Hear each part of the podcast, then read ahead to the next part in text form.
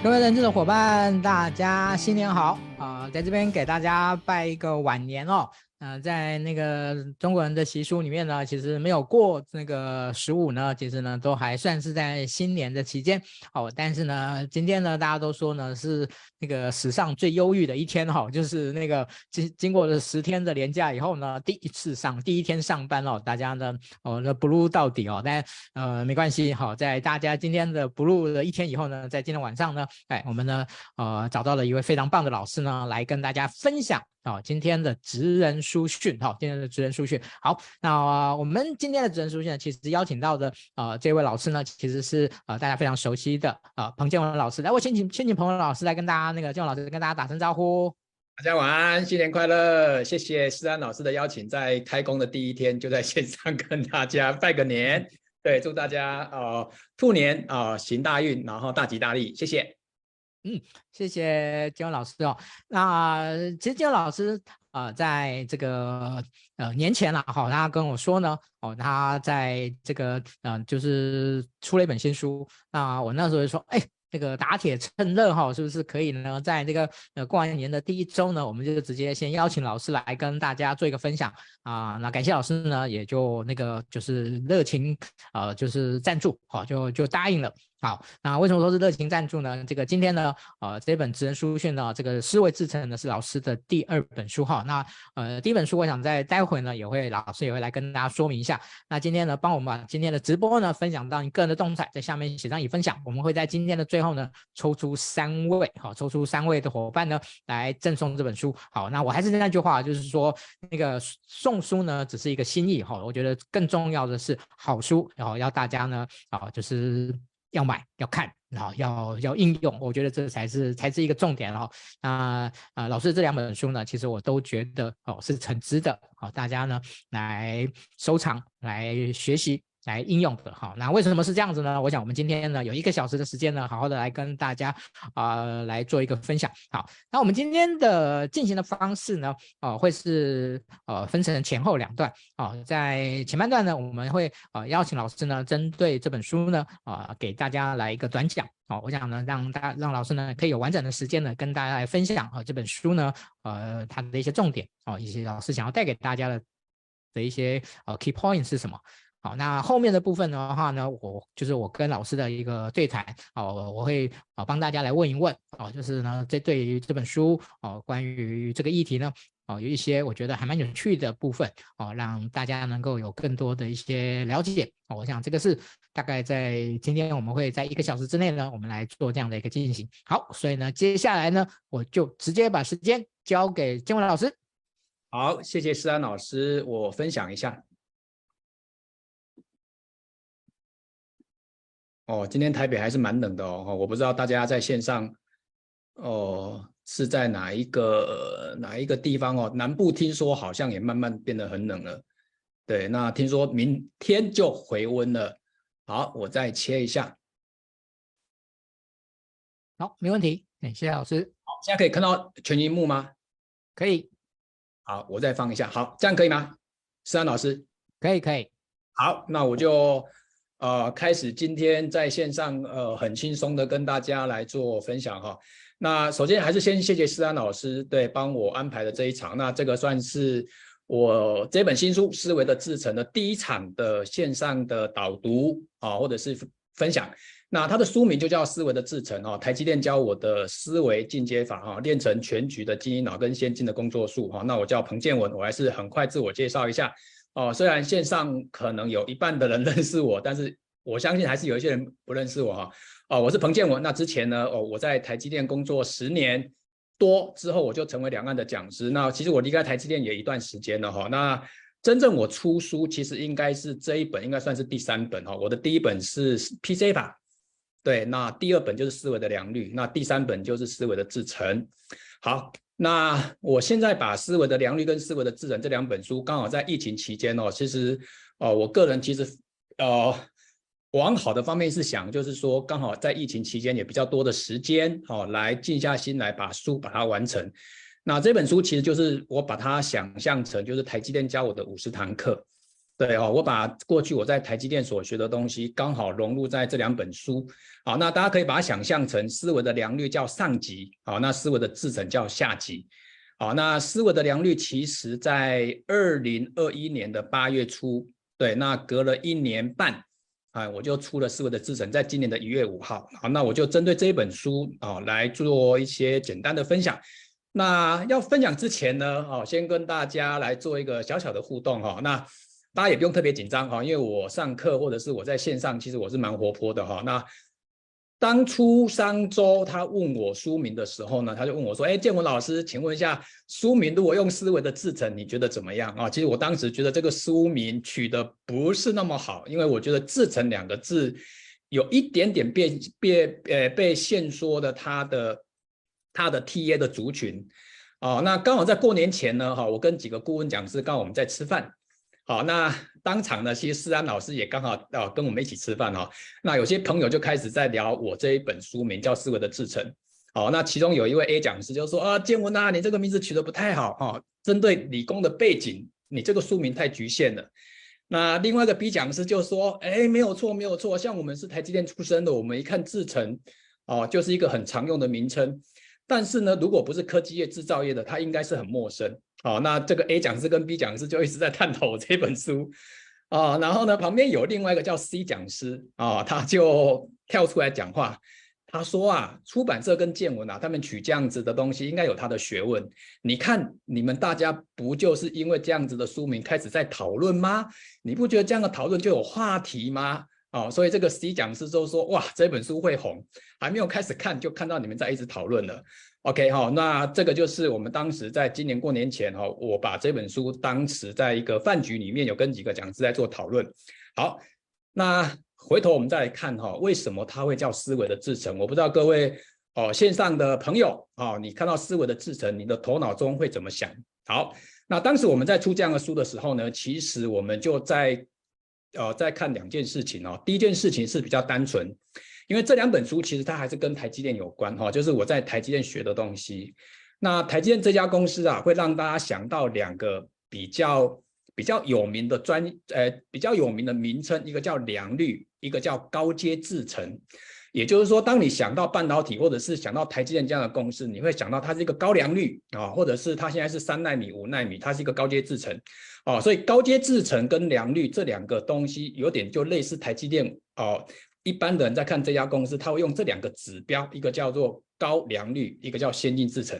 所以呢，我们这本书原本叫呃上一本书叫思维的良率，所以我们这本书就叫制程。所以良率制程就有点类似哦，副标就是台积电教我的五十堂课哈、哦。这个是当时出版社在想的另外一个说法。那我的说法是这一页讲的东西哦，就是我觉得。哦，我觉得好的思维啊，它有点类似制造产品一样，它应该会有一些特定的步骤跟方法。那如果假设大家想要打磨一个好的思维，对，那我这本书它有提供一些很棒的方法跟步骤。对，好，那第二个就是制成啊，它有点类似思维的推导的过程。也就是说，你有一个好的思维，你是怎么产生的？其实那个思维的过程是有有一种被推导的过程，这种推导。某个角度，我也把它俗称它叫制成，哦，所以呢，我这里就给他这两个定义啊，就是好的思维，哦，像是一个制造产品一样，会有一定的步骤跟方法。那另外一个就是制成，可能代表思维的推导的过程，那它有一系列的解决问题的方法。好，那这就是跟大家分享一下刚呃一开始书名的一些想法。好，那可能大家才刚过完年回来，可能今天是开工，所以大家可能很忙。或者是你过年时间可能都没有买书啊，你可能都在玩，没有关系哦。那也许今天听完之后，觉得这本书对你有帮助，也许可以上网买一下，现在还是有打折。好，那不管你有没有看过这本书，好，那我先大概很快提一下啊。这本书啊，总共有二十七个 chapter 啊。那这二十七个 chapter 里面呢，我们把它分成两个两两个 part 啊。第一个 part 叫管理者的思维进阶法。OK 好，那管理者的思维进阶法里面呢，他谈了十六个，哦，他谈了十六个章节。好，那另外一个叫工作者的思维进阶法。OK 好，那从第十七章哦一直谈到二十七。OK 好，那后面还有两个章节在谈台积电的一天哈，就是呃很多人可能没有经过台积电，但他很想很想了解台积电的一天哈，从早上七点半到晚上十点十一点下班。他这段时间在台积电做了哪些事情啊？所以我后面有一个章节在谈当年我在台积电的一天。好，那撇开撇开后面的这个章节，全部的这本书就有二十七个章节。好，那这二十七个章节里面呢，呃，我想我谈几个章节哈，在过年期间啊，还是跟大家做一点分享。大家可以看到这边蓝色的部分啊，我会跟大家分享蓝色的部分，叫护国神山的经营力，还有客户服务的思维。那另外一个呢，我想跟大家分享一下，当年我在台积电上了一上了一门处长的管理课，哦，让我蛮震惊的。好，那第四个来谈谈当时啊，或者这几年我们办公室讲的一些呃组织啊，学习型组织的一些看法，如何带入到整个企业里面去。那后来我们会谈到持续改善的一个文化跟架构。好，那工作者的思维里面，其实它有蛮多工具跟方法的哈。我想我谈一个啊，我自己呃自己以前在台积电所学的东西，我给它一个名称叫 TS 分析法。好，那以上我就以这五个章节哈，带了四个故事啊，来跟大家在线上来做分享。好，那我就要开始讲故事喽。好，第一个故事是这样子啊。我记得我当年呢进台积的时候呢，大概是二十几年前啊。其实当时台积没有很大，哦，那市值也没有现在那么大，对，更没有办法排上所谓的全世界非常有名的国际型的公司，哦，所以呢，当时台积电我当时去的时候，其实公司规模不大，但是我就发现，在整个组织里面，OK，他们就立志要做世界最伟大的企业。那当时呢，我进公司我就发现，天哪，怎么可能？对，你现在的公司那么小，你怎么有办法成为世界级的公司？而且呢，他们还一直要跟 Intel 来做比较。啊当时我就跟我同事说，怎么可能啊？台积电那么小，Intel 那么厉害，而且我们公司呢，很多东西跟 Intel 在比，其实根本没有办法比。哦，那这样子的东西在当时的台积电几乎每天，哦。几乎每天我们就会被公司洗脑啊，我们要做世界最大最伟大的公司啊，我们要跟 Intel 比啊，或者是说我们要跟 Samsung。其实那时候我们距离这样的公司其实是有一段遥远，所以我当时是工程师的时候，我就觉得哇天呐，应该是不太可能啊，因为当时的台积的规模其实是小得非常可怜。好，那当时呢，我后来就慢慢进到台积里面，就换了很多部门。OK 之后呢，我离开台积，我就回想当时的台积。对哦，假设现在的台积是一个非常厉害的护国神山，今天今天股价涨了四十块，好，那到底它有没有什么很强的经营力啊？我在第一个章节里面带出了六个，那这六个呢，哦，不是台积电他们公开的公开的文章，而是我自己体会到的，哦，我自己在台积十年多的时间，我发现这家公司的经营力跟那些 DNA，第一个愿景要大。好，所以刚的刚那个故事就跟大家分享，它虽然是一家很小的公司，但是它一开始就把愿景设得非常大，然后呢，不断的朝这个愿景在迈进。那第二个叫承诺，OK 哈，答应客户啦，答应啊，答应客户，答应同仁啊，他的承诺做得非常非常的好。那第三个叫创新，哦，当时的同仁每年都要做创新的专案。第四个就持续改进，啊，每年每年都要做持续改进的一些专案。第五个是我处长那时候在整个台积的内部一直跟我们讲的，因为我们毕竟是，呃，当时是一个制造业啊、呃，或是制造服务业，所以呢，解决问题就形成我们每天啊、应该具备的能力。所以实事求是这件事情啊，在当时的台积啊、给我一个非常非常大的一个印象。那第六个就不断的学习啊、所以呢，当时在台积流传一句话啊，就是不会因为你的年资，呃。年资很长，所以你工作很轻松，没有，反而年资更大的，反而工作会会会更累。为什么？因为它赋予不同的一个任务跟你的职位。OK 好，这就是一开始跟大家分享的第一个小故事。那里面呢，有有有跟有跟愿景啊、承诺啦、创新、持续改善，大家可以进去看一下，我就不谈里面太多细节。好，这第一个故事。第二个故事呢，我想谈一个客户服务。很多人都觉得很好奇，台积电不是一个制造业吗？对，那为什么会谈制造服务？对，那到底他在服务什么？OK，好，那我来讲一个小故事啊。那这个小故事就是我的主管。好，那这个主管呢，呃，其实我在他身上学到蛮多东西的哈。啊，有一年呢，呃，我的主管呢，他打算出国去日本玩，啊，然后呢，也机票也都订好了，啊，然后他要跟他的太太，啊，两个人去日本度假，因为工作一阵子之后呢，其实当时台积的主管大概每年会利用寒假跟暑假啊，会去国外走一走。那有一次呢，他们就打算去日本玩。好，那好死不死呢，当天早上他们到达了高雄机场。好，那去高雄机场在准备登机之前呢，他接到我们主管的电话。对，那这个电话非常重要，是我们有一家客户啊，他的产品有遇到一些状况。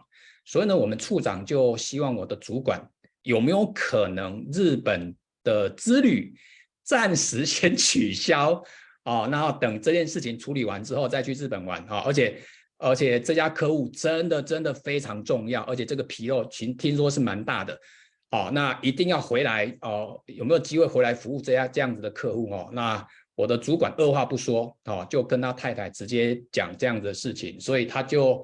从机场啊就被司机载回公司哦，来处理这样的事情。那事后呢，我有问这这样子的主管说，哦，一般的人他还是会选择啊，选择直接，因为你飞机票都买了嘛，哈，他还是会选择直接出国。对，然后呢，这件事情也许可以可以给其他的主管来做处理。但是我的主管的想法其实蛮单纯的，他说，哦，他很清楚客户服务在当时在台积非常非常的重要，而且这件事情是他经手的。那又由于又是处长打电话给他的，所以呢，他觉得哦，他太太可以体会，因为当时在台积的工作的形态，所以呢，只要他太太可以体会，其实很多事情都可以开始做一些调整。那后来他把这件事情处理完，客户非常满意，然后我们的处长又给他更多的假，对，好，那这件事情就让我哦，我只是举一个例子哈，就有太多在台积客户服务的部门，也许你会说啊，这这在压榨。哦，其实没有。我后来有问过这个主管，他其实是从内心里面觉得服务客户这件事情对客户非常非常的重要。那由于我当时在台积啊，其实我有接触台积的服务部门，哈，那这个服务部门里面，他们大部分都站在客户的角度在服务。好，那我自己事后呢，在写这个文章的时候呢，我就把当时我在台积所看的服务呢，我把它分成四个等级。好，服务一点零叫做好客户的要求。好，那服务二点零就是要了解客户，而且呢，你要抢先一步去了解潜在客户的需求。好，虽然我们是制造业，但是呢，有客户的订单，我们才有办法生存。所以呢，呃，多了解客户他的潜在需求，其实对我们在做晶圆光照的过程中，其实帮助非常大的。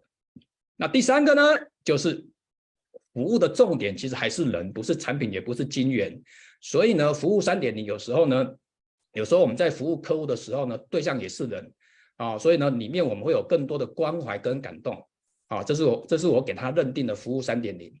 那服务四点零是这样子哦，服务四点零是我们的客户都是 IC 设计，OK，那 IC 设计又有他的客户啊，所以呢，服务四点零的意思是设想客户的客户的需求，OK，那这件事情在后期的台积就相当的重要，因为它扯到很多产品的性能。OK 哈，所以呢，呃，我觉得我个人把当时的台积，好，现在台积的服务我不是很清楚，啊，至少我在台积的那那那一段时间里面，我有服务过很多的客户，啊，原因是我在屏保在生管，我们都要跟客户做面对，而且客户集合，啊，所以我就我当时就把台积的的服务把它变成一点零到四点零，那这件事情呢，目前我也把它用在我的工作上，啊，或者是我个人目前在做讲师顾问。我也非常非常的呃遵守我自己所设定的这四个这这四个层级，OK 好，那台积在每年呢客户服务呢哦，他会做一个 ACSS 的客户的调查，对，现在有没有做我不我就也不是很清楚，不过当年每年几乎都有做，哦，我们会请一家顾问公司哦来帮我们做客户满意度的调查，也就是台积电假设他今天有四百家客户。那它会有很多的面向来帮台台积电打分数，对，那当分数很低的时候，代表我们的客户服务是不好的。那这个时候呢，我们就会有很多的专案哦，在服务这样的客户哦，期待期待下一年度的客户满意度的分数可以拉上去。哦，这个是我谈到的第二个故事。那第三个故事是这样子哦。呃，可能现在的台积也许没有没有遇过了哈，不过当年确实是哦、当时人资所想的一些呃训练课程，啊、因为当时人资在想一些训练课程的时候，他发现、呃，很多的台积的处长级以上的其实可以帮哦、呃，可以帮呃我们所谓的副理上课，啊、所以呢，当年呢我升副理之后呢，我们就有一些必修课，那这个必修课呢，有一部分还是请外面的讲师来上课。哦，那我还记得有一门课是黑幼龙的儿子，好、哦、来帮我们上一些沟通的课。好，那里面就有一堂，呃，应该不止一堂，应该有两三堂课是我们的处长帮我上课的。好，那为什么很震撼呢？是因为哦，过去呢，我们在跟这位处长在在开会的时候，我们都觉得这个处长为什么很多的决策我们都觉得 OK，他还要唱反调。或者是说，当我们在做很多的方案，反正你就觉得这个处长每次都在唱反调啊，或者这个处长呢，有时候呢，呃，在外面跟你讲话呃的时候呢，是一个很很 nice 的主管，但是一进到会，他又变得很凶，所以我们搞不清楚这样的主管他平常到底是凶啊，还是很 nice，好，那我们也搞不清楚他的管理的风格是什么，反正我们都觉得这样的主管能够不跟他开会就不要开会，能够不要碰到他就不要碰到他。好，那好死不死，那一那一堂课就是由这位处长帮我们上课。好，那他上课里面呢，他就问我们几个问题啊。第一个问题，他就说：“请问大家哈，平常在跟我开会的时候，你觉得我有时候唱反调是故意的，还是真的是唱反调？”好，那他就开始开始跟我们讲他的一些管理心法。那我就发现。哇，原来处长，原来你都是有阴谋的。原来你的领导风格是刻意去，哦，为了为了一个团体怎么样怎么样哦。原来你有这样子的心机哦。原来你的管理心法是这样子。哦，那经过这堂课，我就我就会每次遇到这个处长，我就会很知道哦，原来你现在用的方式是什么方式，什么方式，什么方式。哦，那总而言之呢，我觉得这种管理课啊，有时候由由公司的中阶中阶主管来上课，其实我觉得还是有它的好处，会有更多的同理心。OK 哈，会对这个主管有更多的同理心跟所谓的，呃，叫怎么讲，比较不会那么比较不会那么怕他。好，过去会觉得很怕他，但是，他上完课之后，你就发现哦，他有他的一些管理的一些责任跟方法。OK 哈，所以这堂课其实那时候只有四个小时，好，那对我影响非常大，而且我当年呢还把它用笔记抄下来，所以呢，我在写这本书的时候，我就开始在回想当时他上了什么东西哦。第一件事情，他上了他他，因为我们我我们是主管啊，我们是一个副理的主管啊，所上的课，所以第一件事情，他要我们思考组织的问题跟方向，他就丢了三个问题哦。那这个大家可以去书本稍微看一下。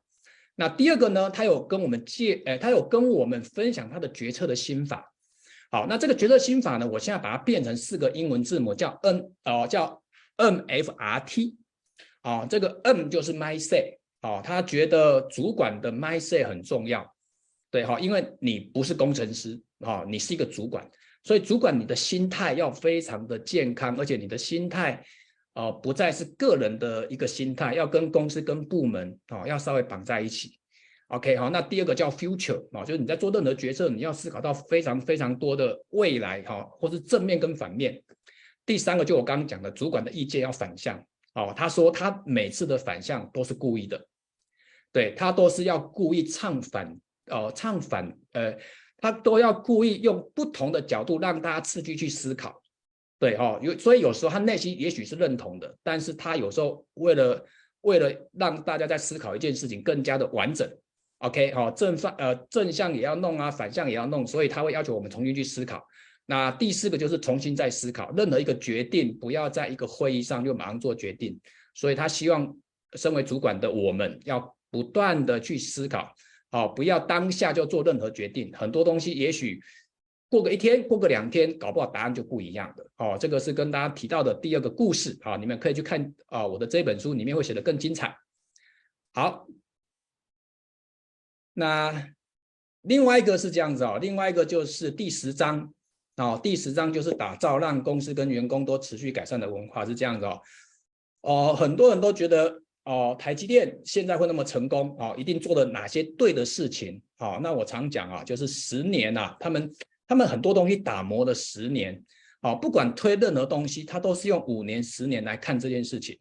OK，那有一次呢，我呃，我应该是在应该在去年吧，去年十月，哦，去年十月在写这篇文章的时候呢，刚好商周，哦，商周找我在线上谈一件谈一件主题，那这个主题就是企业转型。哦，他觉得很多很多的企业啊，在转型的过程中面临到很多的困难。哦，那当时就很多听众就列了他的困难，第一个招募不易，哦，第二个就是内部的人才很难培养，那第三个就是主管要人才没人才，哦，整个团队的战力没有跟上来，哦，或者是资深同仁跟新进同仁的落差等等，哦，他们面临这样子的一个转型的困难，那我就告诉他说，这些转型的困难也许有很多的解解法，啊，但是呢，我觉得有一个底层逻辑的解法。啊，底层逻辑就是回到问题的本质。哈，去年啊非常夯的一本书叫《底层逻辑》。哦，就是我们刚刚提到的这些的这些的困难点的底层逻辑，其实我觉得是可能跟人有关。那这个人有关，其实就要打造一个学习型的组织。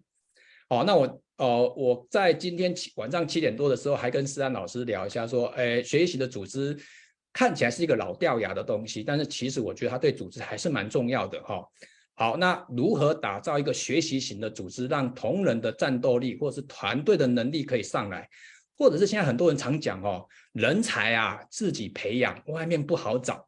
好，那你人才怎么培养？其实还是回到学习型的组织这样子的东西去哦。好，那如何让你的团队哦可以跟学习型的组织一样？那其实呢，我我把这个章节把它变成像。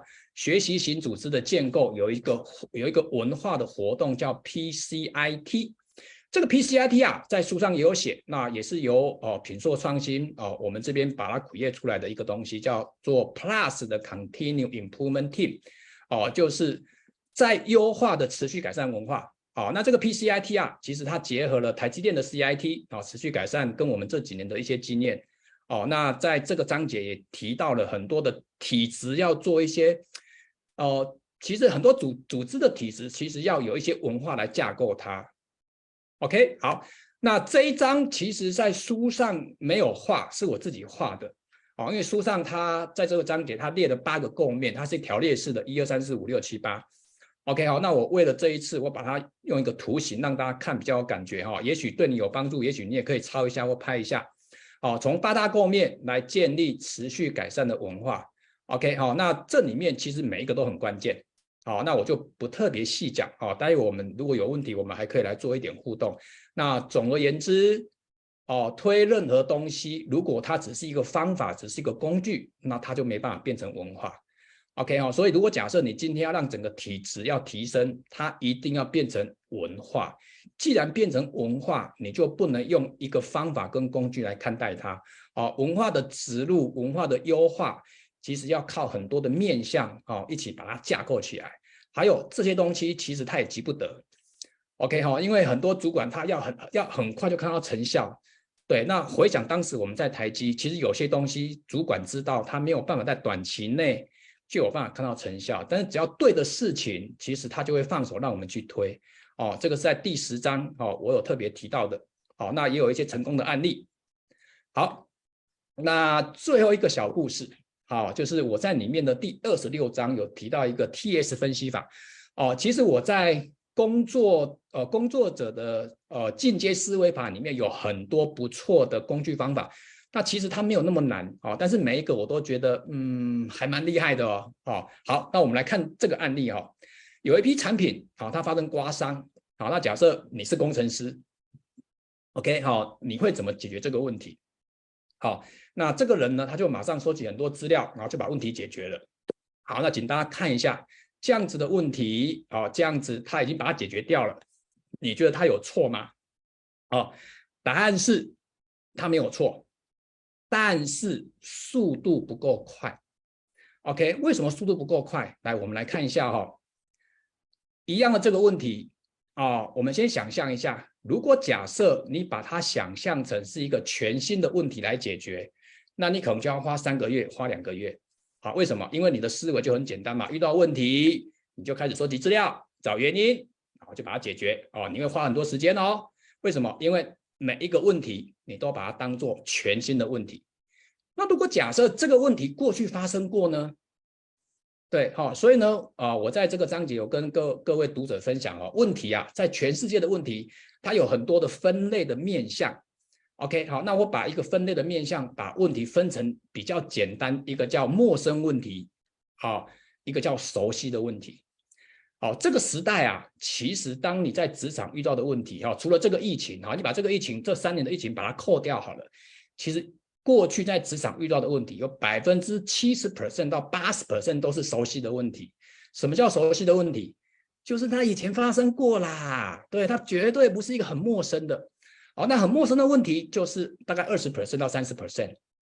那如果假设你把一个熟悉的问题用一个陌生的问题来解决，你的时间就花得非常的长啊。所以呢，这个章节主要是要告诉大家，当你遇到一个问题的时候，不要马上去解决它，你先去头脑先想一下，它到底是一个熟悉问题还是一个陌生问题？OK，否则你每一个问题都用全新的问题来解决它，那你的速度、你的时间就拉得非常的长。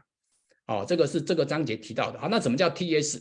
哦，这个 TS 呢，哦，应该是说，我这几年当职业讲师当的非常，哦，非常怎么讲呢？就是我开始会想很多的手法，啊，尤其在我的 PC 法，哈，在我的高效呃工作者的问题分析与决策 PJ 法的这个整个整个庞大的知识库里面哦，我开始创造了很多的呃很多的逻辑思考的技巧，哈，像这个叫 TS，好，那在书里面还会提到一个叫 ATA。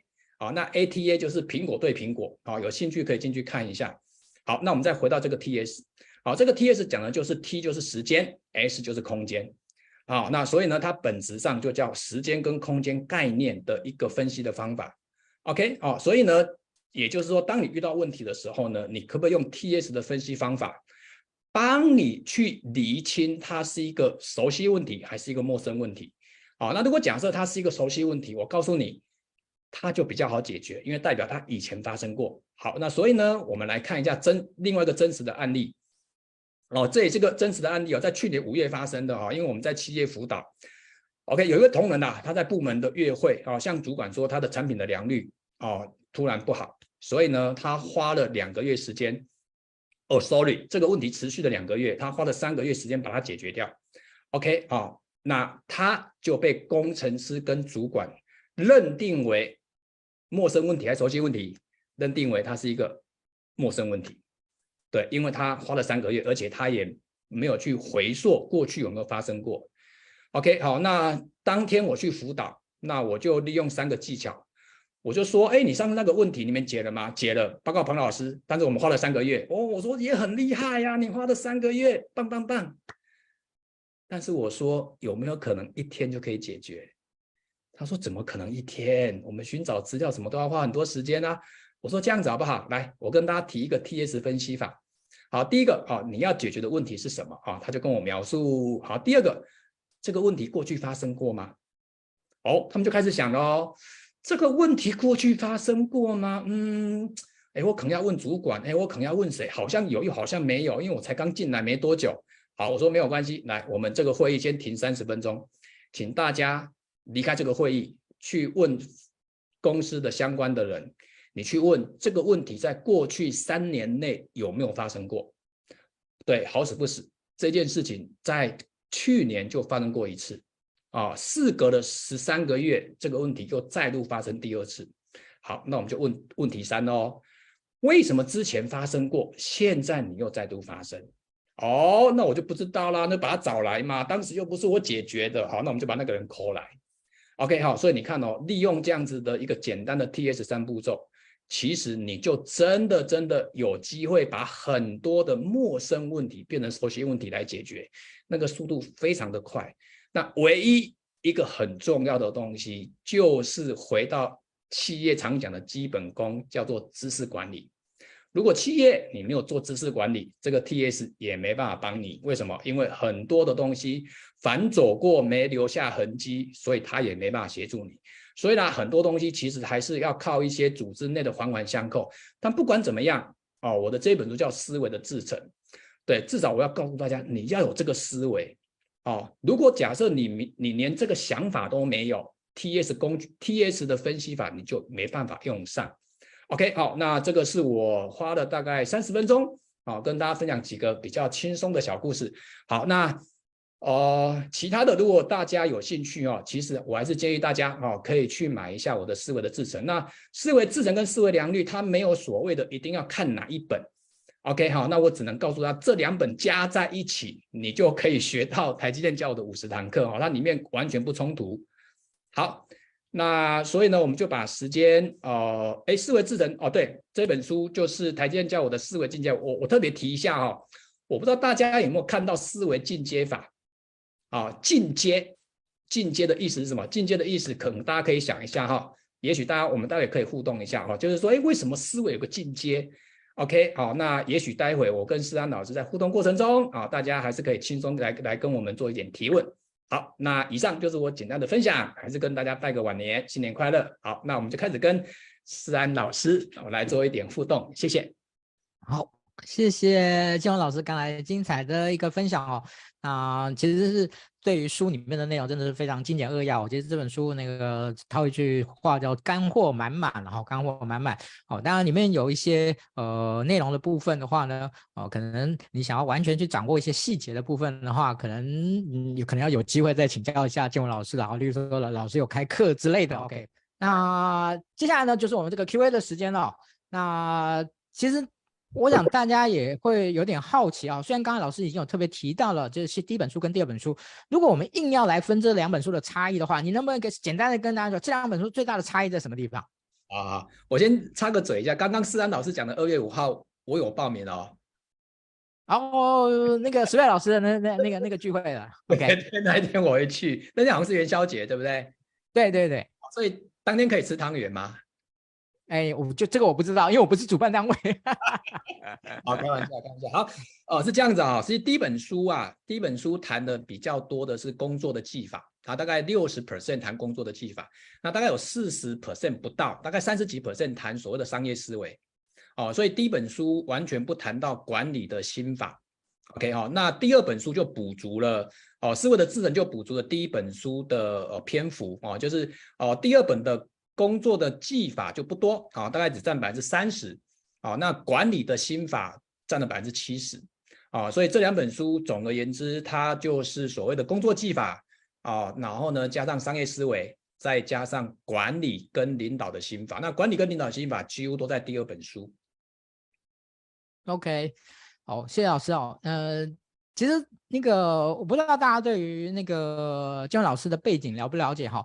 那其实我我。我最最早的时候，我第一次我记得我第一次听建文老师的分享哦，是大概应该有七年前了哦，七年前在我们那个地下室哦，我讲那个建宏老师不知道还记不记得？好，那个时候呢，其实那一场活动，我那一场活动我印象最深刻的这一个那场讲座有没有？就是台积电大量的使用工业工程那个工呃工业工程的背景的人员的这件事情这样子，是是，没错，好。是，那工业工程的人员哦，在整个哦，在工作，在整个这种工作职能上面呢，我觉得我一直觉得是非常特别的一个一个角色。哦，它基本上应该算是横跨有关于商业跟呃工业，好，或者是这这这样的一个制造业两者之间的这样的一个角色，好，所以呢，呃，各位如果想要呃，就是对于老师的这这些书呢，能够有一些更深入的了解的话，哦，其实可以从。哦，这种呃工业工程的这样的一个呃，就是工呃，就是非常善于使用工具的这样的一个角色切入哈、我想这个是我也提供给大家呢做一个参考的这样的一个一一个角色。好，那老师您对于自己的这样的一个工业工程的背景，呃，对于跟这跟啊、您目前的工作的发展，嗯，您您觉得有没有什么特别的地方？呃。大呃，这样讲哈，工业工程其实呃，我先讲两个部分哦。工业工程其实当年在台积，有有蛮多的职缺，有害有工业工程。对我我我刚才想了一下，大概有六个部门，然后你们可以想一下，第一个叫 AI 部门，哦，就是现在的现在的工业工程其实已经跨到 AI 里面去了。OK 啊，第二个就是所谓的人资部门，哦，当年的人资养了一群工业工程的人来做所谓的效率改善。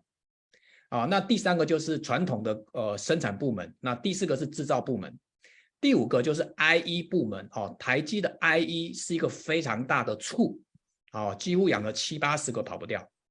OK，那第六个呢，流程再造部门，当时在台积也养了非常哦非常的多，啊、这是当时在台积啊。那否我个人，现在我从事工业工程大概百分之五十 percent。啊，也也就是说，我现在从事的讲师跟顾问，大概还是有五十 percent 我在善用工业工程的一些哦一些方法，OK。但是有另外五十 percent 啊，因为工业工程它比较不谈管理跟领导的方法跟技巧，对，还有比较谈很多的人的部分哦，所以我这几年哦，大概离开台积哦，呃，离开台积今年迈入第十一年，我大概这几年慢慢在做一些更多的管理跟领导跟所谓的商业模式哦或创新方面的精进，那这些东西在工业工程就比较没有办法学到，因为工业工程它还是对事。它很少对人下功夫，但是呢，其实人还是蛮重要的。所以，哦，我们的组织哦，现在在做任何事情，除了事情的推推动之外，我们还是有人的顾问。例如，思安老师非常熟悉的哦，侯老师，他就是帮我们做人的部分。因为人的心打开了，我的工具才交得进去。对，是，谢谢，谢谢老师哦。哦，我我我想那个对呃，就是有时候我们对于呃一本书的这样的一个作者的的一种思考的一种背景，能够有做一些更完整的理解，其实呃其实会更能够去掌握这本书的一些一些精髓了哈、哦。这个是其实我自己在看书的时候呢，其实的一个小小的心得。好。呃，在这本书里面呢，其实我觉得有几个亮点，然后但是因为时间关系呢，我就可能没办法提太多啊、呃。例如说呢，嗯，对于这个专案执行这件事情哦，就全公司型的这样的一种专案执行哈，呃，往往啊，其实是现在很多的公司在啊，其实数位转型也可以算是一个全公司型的这样的一种专案执行。好，对，那这样的一个专案执行哦，全公司型的。它的一个共同的难点是什么？哦，这本书其实有提到，哦，这本书其实有提到。好，谢谢思丹老师，这个问题问的非常好。对，呃，全公司全呃全公司型的专案，可能大家先去理解这这这几个定义啊。什么叫全公司型的专案？假设今天我要执行，呃，我要执行，哦、我要执行一套方法。那我希望这套方法可以执行到全公司的专案上面，那它就变成是全公司一定要去 follow 的一个方法。那如果是用这样的角度来看的话，其实它就不再是方法。只要是全公司型想乱的想乱的专案，我都把它定调成叫文化。因为全公司都要懂这些东西。好，那如果假设你今天是用把它当做一个方法、一个工具，在乱全公司型的专案，我觉得他会遇到很多很多的问题。好，那就回到刚刚哦，思安老师讲到全公司型的专案的执行的难点呢，我觉得第一个哦，因为全公司型的专案，你会发现团队的战力会会落差蛮大的。好，因为全公司型的专案，你就发现有有人有人能力很强，有人能力很弱。OK 啊，那你就发现这之间有很大的落差。好，那这个书上也谈到的一篇文章，就是有一位很强的 PN，在一家公司让跨部门的专案，最后他离职了。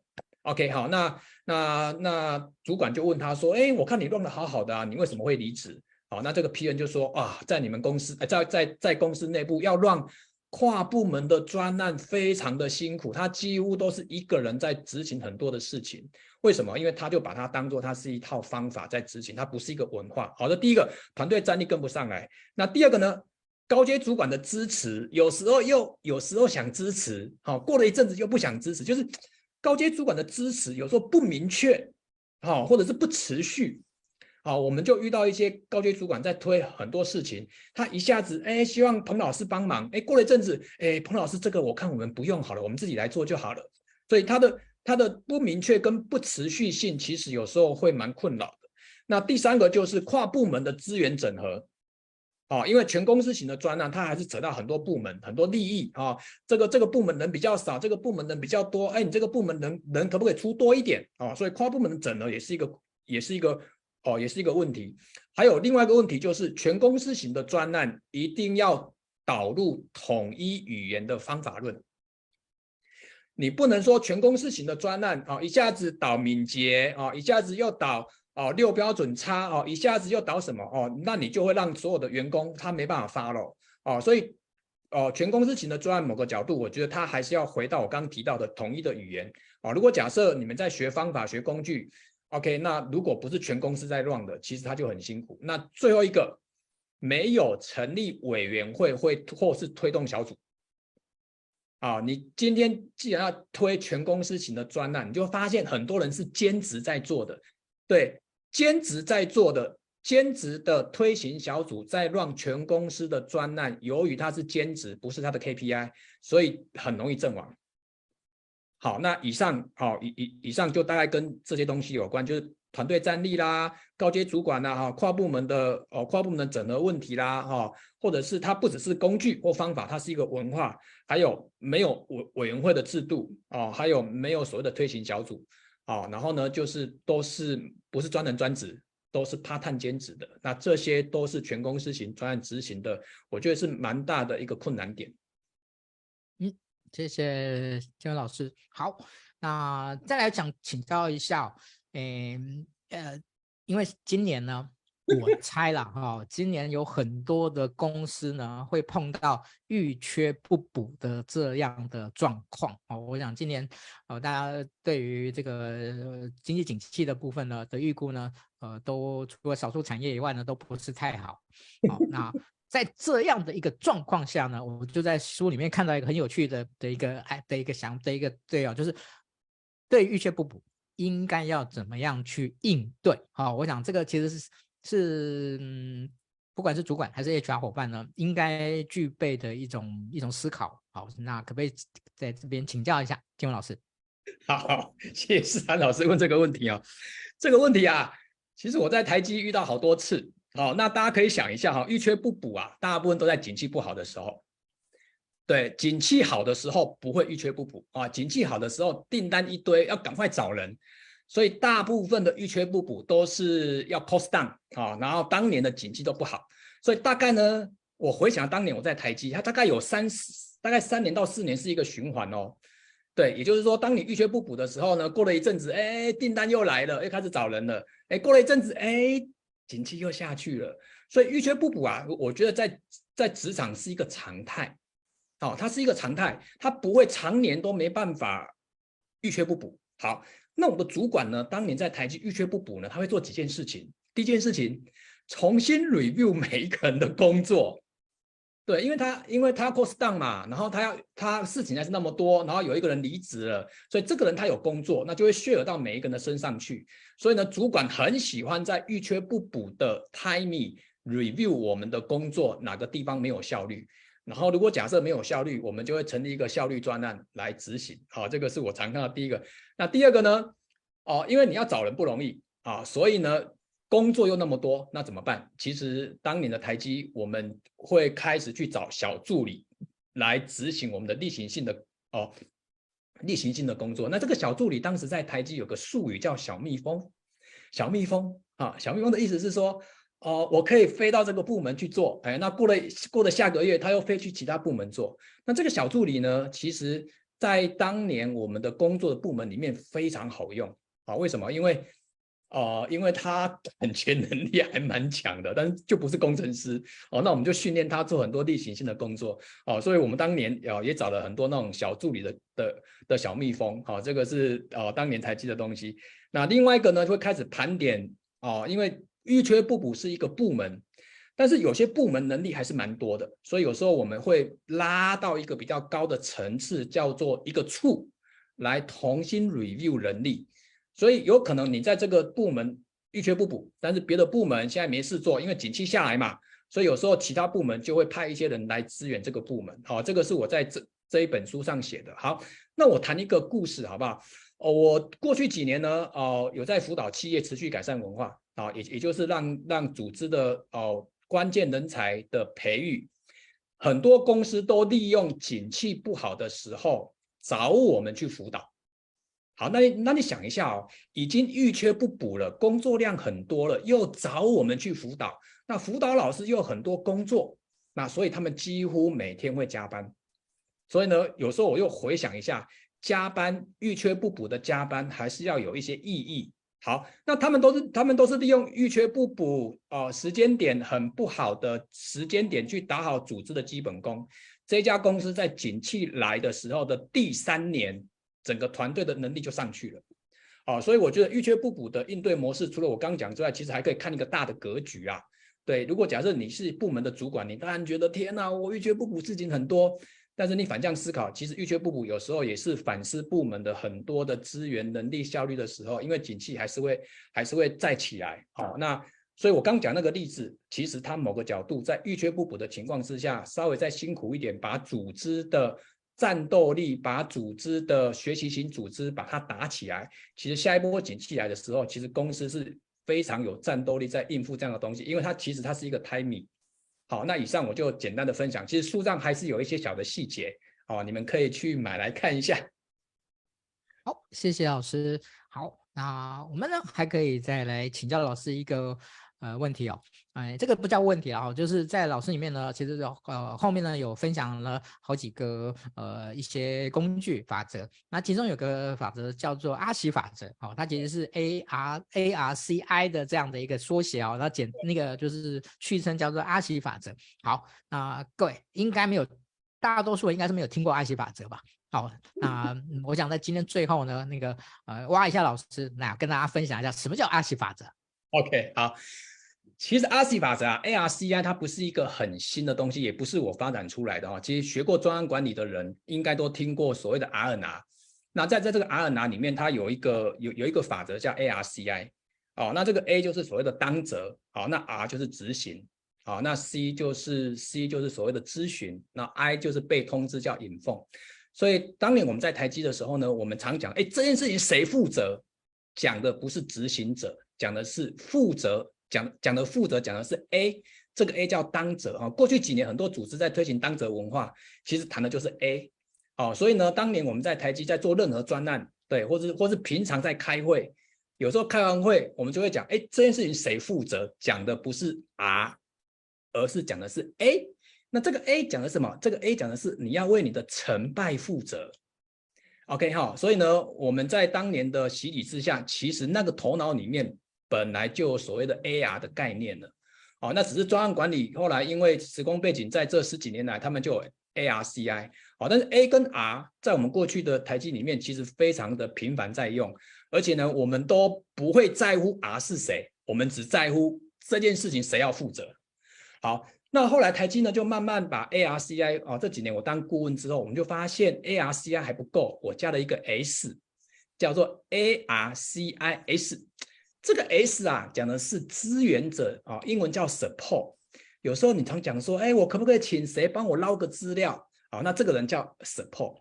哦，所以在 RC 里面啊，在公司不管在任何个工作或者是在专案管理里面，我觉得是一个非常重要的合理分工的一个很重要的法则。哦，只要讲清楚是谁负责的，你就要告诉他，你不是把事情做完就好了。你不是 R，你是 A，所以在这本书有提到很多技巧。有时候你是 A 又是 R，但不管怎么样啊、这本书因为这本书它后来哦，我在这本书的前，诶，我在这本书的管理的心法里面有三个章节在谈专案管理的六大步骤，三十个小步骤里面就把 A R C 啊有个例子在在里面。那我也希望这种东西其实大家可以落实到你的生活上。好，也也就是你在家里啊，这件事情谁负责的？讲的不是 R，而是 A。OK，OK，好，分享这个。好，谢谢老师哦。对，呃，确实哦，其实在，在呃，在最近的这几年里面，大家越来越对于所谓的利害关系人这件事情越来越最重要。啊、呃，我觉得所有的利害关系人最核心的就是这件事情到底是谁要，谁是 owner，谁是负责的人哦。我觉得这件事情。比完去执行的人恐怕更重要哦，因为呃，他总要有一个驱动者跟真正的责任的担负者哦，不然的话，呃，这个哦，执行跟跟权跟权责分开这件事情呢，啊、呃，恐怕也是目前很多管理乱象的的一个主因呐、啊。OK，好。谢谢老师啊、哦！我想今天呃，大概我们在关于啊老师的新书的这样的一个介绍的部分呢，哦，我想大概快要告一段落了。好，那我想在在在今天的最后呢，我想要 echo 一下老师今天的这些呃的一些说明的部分。呃，其实我觉得对于呃就是很多的 HR 的伙伴而言哦，呃，在呃接下来的一个一个部分，呃，其实嗯。他怎么样能够呃，对于啊、哦、这个工作哦，对于思维啊、哦、这些事情呢，能够有一个更好的框架哦，我想更好的这样的一个产出的流程哦，哦，我想这个是未来越来越受到大家的一个重视哦，就是呃你想的东西哦，到底它的根源是什么？你想的东西它的逻辑是什么？你想的东西哦，它的步骤是什么？哦，这些哦，对于哦一个 HR 而言呢，哦，我觉得它是越来越被受到挑战的。哦，没有，你如果呃你。能，你如果没有办法能够有效的来做这样的一个呃推理推动啊，那我想对于呃越来呃越呃就是大家对于人力资工作呢呃越来越熟悉的这样的一个状况下哦，我想大家面临的挑战就会更大哦。那我觉得呃对于这样的一种思维的哦思考的这样的一种建构建立练习啊，我觉得。呃，是 HR 伙伴呢，呃，一定要能够加强的啊。我想这个是呃，为什么哦？我其实我我每次跟那个建文老师呃聊天哦，沟通的一个部分哦，呃，我觉得他就是一个能够让大家感受到非常非常有条理的人哦。那我觉得条理只是一个基础，那为什么他能够有这么大的条理？是他对于很多的呃工作，很多的工具。哦，很多的这样的一种问题，呃，他都能够做非常有效的这样的一个解析。哦，我想这个大概是我在今天最后呢跟大家那个分享的。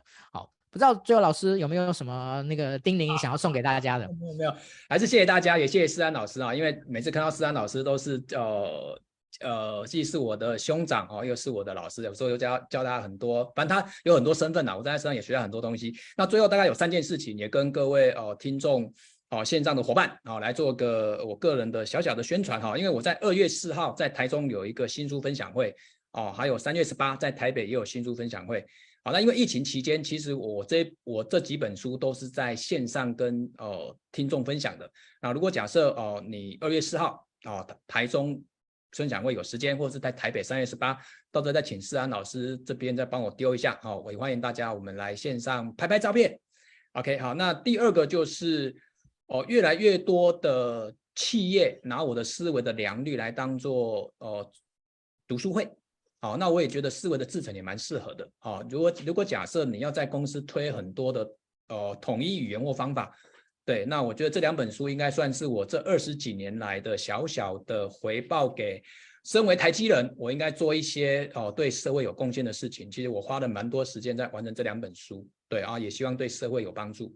OK，那第三个就是还是谢谢思安老师，然后谢谢线上的所有的听众，对，谢谢老师。那我们今天的直播呢，就到这边告一段落啊，祝、大家在那个新春如意啊、万事安康，然后工作呢顺心，谢谢大家，我们下次见，拜拜。